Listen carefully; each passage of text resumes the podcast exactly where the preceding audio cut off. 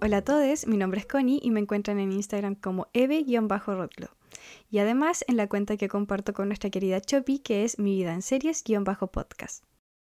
Hoy les quiero hablar de una serie que probablemente aquellos que nacieron en los 90 vieron cuando eran muy chiquitos y que aquellos que nacieron en los 2000 quizá no conocen, probablemente no recuerden nada de ella. Así que hoy día nos vamos a colocar un poquito más nostálgicas y vamos a hablar de Ginger.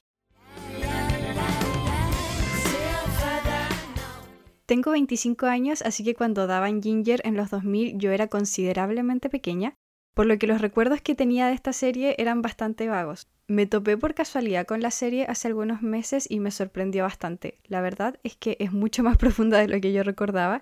En mi mente era una serie que se centraba en las relaciones familiares, amorosas y amistosas que tenía la protagonista, pero no recordaba todos los otros temas que esta serie mencionaba. La productora de la serie es Klasky Supo, que si no les suena el nombre o el logo, probablemente sí les suene cuando les mencione que las series producidas por esta compañía son Los Rugrats, Rocket Power, Monstruos de Verdad y otras series que eran muy famosas en Nickelodeon en los años 90 y 2000. La creadora de esta serie es Emily Kapnek, quien también es conocida por series como Selfie y Suburgatory, que casualmente también son series con protagonistas pelirrojas. Ginger narra las aventuras de Ginger Fowley, una chica que se enfrenta a los retos de la adolescencia y todo lo que implica crecer. Es una serie que se centra más en los personajes y sus decisiones, por lo que nos presenta situaciones y dilemas que comúnmente se pasan en la adolescencia, como por ejemplo la popularidad o la falta de ella, la amistad, el romance, crecer con un padre ausente e incluso el cómo generamos adicciones en la, en la adolescencia. Además, es la primera serie en donde vi que todos los personajes, o al menos los personajes más relevantes, cambiaban de ropa en cada episodio y que además iban creciendo. Y por lo tanto cambiaban físicamente, es decir, se ponían más altos, les crecía el pelo o se hacían distintos peinados eh, dependiendo de la temporada. Pero no solo los adolescentes, ese cambio también se puede ver, por ejemplo, en la madre de Ginger, quien en la tercera temporada toma la decisión de bajar de peso y uno ve que a lo largo de la temporada efectivamente eh, va adelgazando. Hola extraño, llegaste justo a tiempo. Busco tu rostro entre la gente ahora. La protagonista, Ginger, para empezar, es un personaje que se hace súper tierno. Me recuerda a varias de mis amigas. Es dulce, es honesta, le interesa el arte, la poesía, la música. Pero también mira programas como La Doctora Corazón, le gustan los ponis y obviamente se siente interesada y a la vez intimidada por el sexo opuesto o por la idea de tener novio o dar su primer beso. Eh, también caerle bien al resto de sus compañeras, mientras se hace los típicos cuestionamientos que uno se hace en la adolescencia, como por ejemplo, ¿por qué soy tan rara? ¿Por qué mi familia es así? O desear, por ejemplo, que su familia sea de una forma distinta. Y en esta aventura que es la adolescencia, eh, Ginger no está sola, la acompañan varios personajes, entre esas sus dos mejores amigas que son Dodie y Macy. Me gustaría partir hablando de Dodie, que la verdad es uno de los personajes que hace las cosas más cuestionables dentro de la serie. La verdad es que pasé muchísimos episodios deseando que Ginger dejara de ser amiga de Dodie, pero al mismo tiempo Dodie me recuerda muchísimo a amigas y amigos que yo tuve a lo largo de, la vida, especialmente en la adolescencia. Dodie es una persona que está muy obsesionada con caerle bien al resto, con ser popular, con llegar a ser porrista, con alcanzar una vida que pareciera eh, no tener en este momento, como que siempre está pensando en eso, en, que en el futuro ella sí va a ser popular, que en el futuro sí va a tener eh, otro tipo de amigas y eso me molesta muchísimo, me molesta porque claramente para eso utiliza a sus otras amigas. Em, tiene algunos puntos salvables y claramente hay, hay un tema eh, con la relación que tiene con su mamá, pero no sé, en general Dodie no me cae muy bien. En realidad la que me cae mejor es Macy, porque ella está en sus propias cosas, tiene un aire algo más infantil. Eh, este es un tema que de hecho se toca dentro de la serie, pero no sé, igual es bastante cool ella. Eh, yo sí la querría como amiga. Definitivamente miraríamos películas de Barbie juntas y hablaríamos de focas o weas del mar, obviamente. Bueno, más allá de este grupo de amigas, tenemos a otros personajes. Para empezar tenemos a Courtney, que para mí es uno de los personajes más interesantes. Eh, ella es la niña popular del colegio, al parecer es millonaria, lo que me hace cuestionar por qué está en un colegio público cuando probablemente su familia podría pagar un colegio privado. Pero dentro de la serie ella es este personaje que rompe con un estereotipo que había en los años 2000 con respecto a las chicas populares. Eh, esta idea de que las chicas populares son malas con el personaje principal y que las tratan mal porque sí, o que son crueles con sus compañeros, porque Courtney no, no es nada de eso, o sea, Courtney es popular porque además de que tiene plata, es una persona interesante, es una persona que sabe muchísimo de moda, entonces sus amigas y compañeras la admiran por eso, y además Courtney no trata mal a Ginger ni a las amigas de Ginger. A veces sí las trata con un poco de indiferencia porque, por ejemplo, a las amigas de Ginger no las cacha, eh, pero Courtney está genuinamente interesada por Ginger, quiere ayudarla, quiere ser su amiga, se enoja cuando otros personajes son crueles con ella y aunque no sabe muy bien por qué siente como esta atracción por Ginger, eh, sabe que Ginger tiene algo especial y que si ella está cerca de Ginger como que se le va a pegar ese aire especial que tiene ella y por eso es bastante insistente con querer ser amiga de Ginger. A diferencia de Miranda, que es la mejor amiga de Courtney, quien sí es más cruel con Ginger, que sí eh, es abiertamente pesada con ella, o sea, hay episodios en donde incluso admite que Ginger le cae súper mal. Em, a veces pareciera que es sin motivo, pero de a poco nos damos cuenta de que tiene que ver muchísimo con los celos que siente hacia ella debido a la cercanía que va formando con, con Courtney.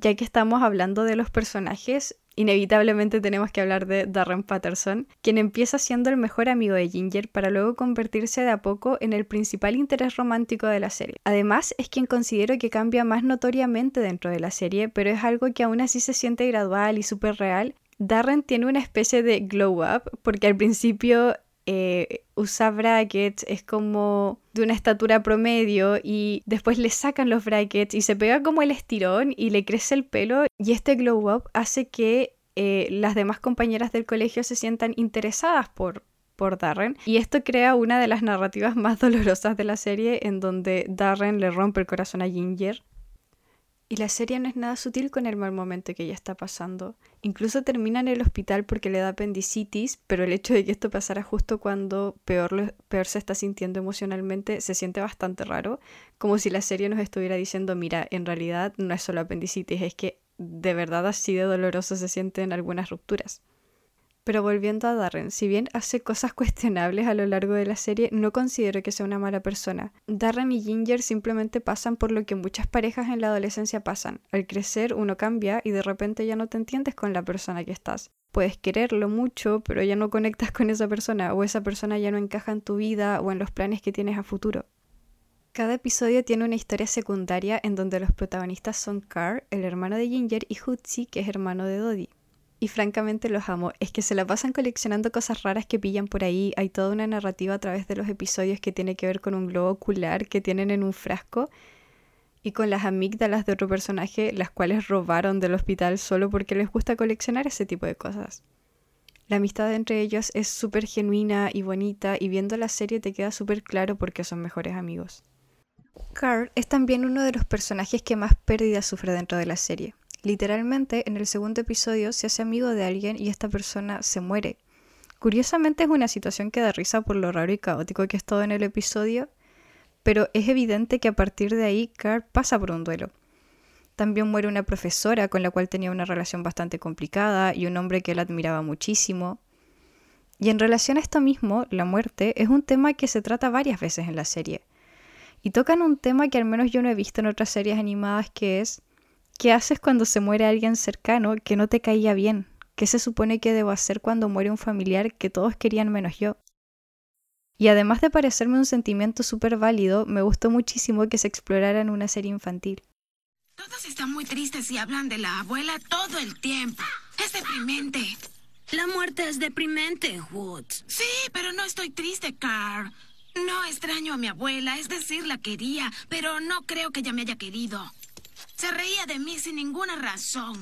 La nana nunca se rió de Dodie. No sé cómo voy a pararme allí en el funeral, hablar sobre ella y pretender que estoy triste y todo eso.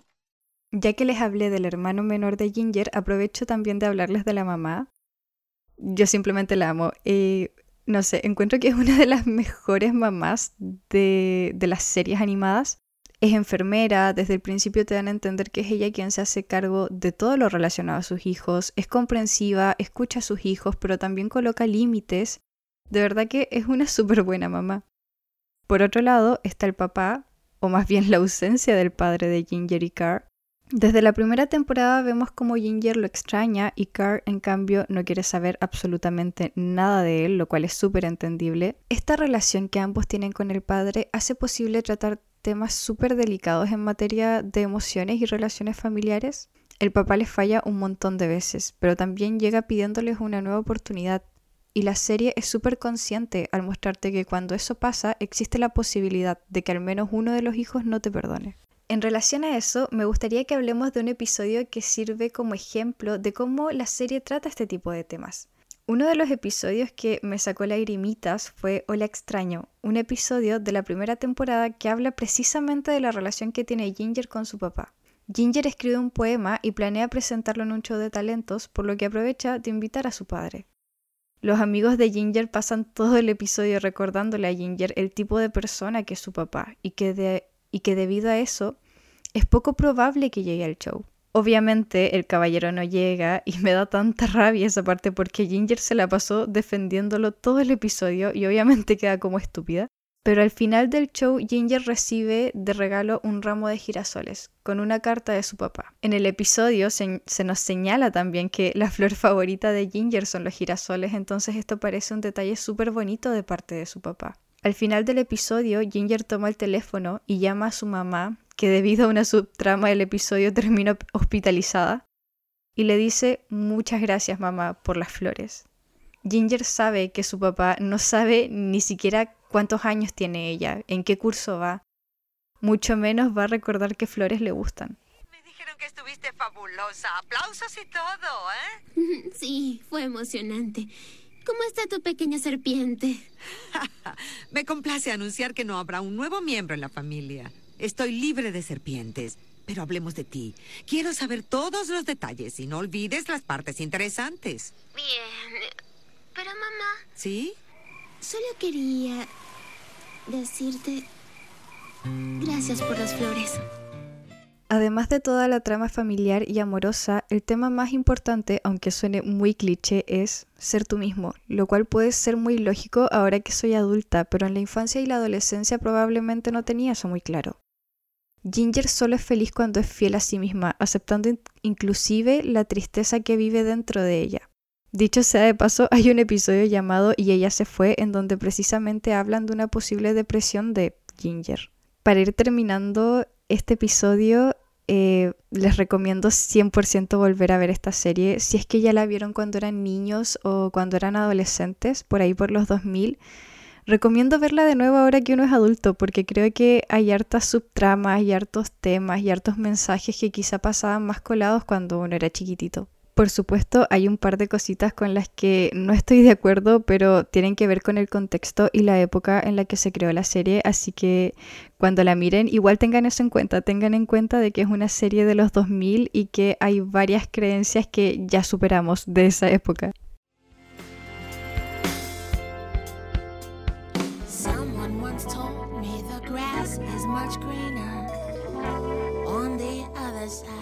Y bueno, chickens, eso era lo que les quería contar de la serie. La verdad es que no quise hacer tantos spoilers. Em, creo que conté las cosas como más relevantes o aquellas que encuentro que hacen más atractiva la serie. Así que, eh, porfa, mírenla porque quiero hablar de esto con más gente. Coméntenme si la recuerdan, si la verían de nuevo, si es que el tema les parece interesante. Y les pido perdón si mi voz se escucha media rara porque es una combinación de dos cosas. Estoy grabando muy tarde en la noche, entonces estoy tratando de hacerlo bajito para no despertar a nadie. Y también estoy media resfriada. Eh, he pasado todo el verano resfriada. Así que pido perdón si mi voz, suena, un poquito rara. Em, y eso, nos vemos la próxima semana con un episodio largo en el que vamos a estar las dos. Así que no se olviden de seguirnos por donde sea que nos estén escuchando, ya sea Spotify o YouTube para que les llegue una notificación cuando subamos un nuevo episodio. Además, síganos en el Insta del podcast, en donde siempre subimos un post con información extra sobre la serie. Eso, adiós.